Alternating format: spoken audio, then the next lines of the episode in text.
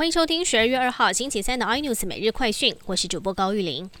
行政院去年明定公务手机禁用华为，以免重要资讯外泄。但立委王婉玉爆料，自己收到行政院单位联络人寄来的电子邮件，上面竟然写着来自华为手机。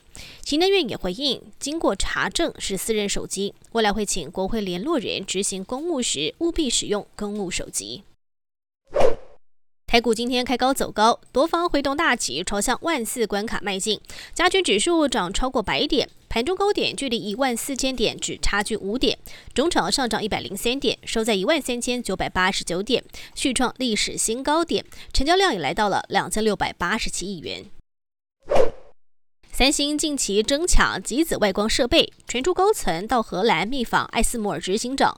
今天又传近期回访三星，洽谈极紫外光设备采购事宜。这个举动被外界解读，三星积极展现要跟台积电争抢半导体先进制程的市场决心。阿里巴巴创办人马云旗下的蚂蚁集团上市计划被迫喊停。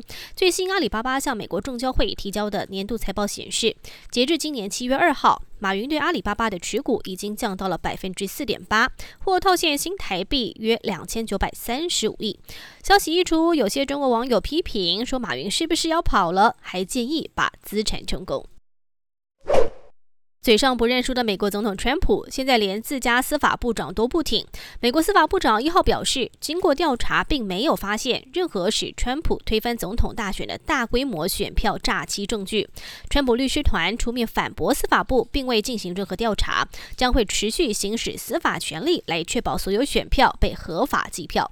更多新闻内容，请锁定有线电视八十八 MOD 五零四 iNews 最正晚报，或上 YouTube 搜寻三零 iNews。感谢台湾最大 Podcast 公司声浪技术支持。您也可以在 Google、Apple、Spotify、KKBox 收听最新 iNews 每日快讯。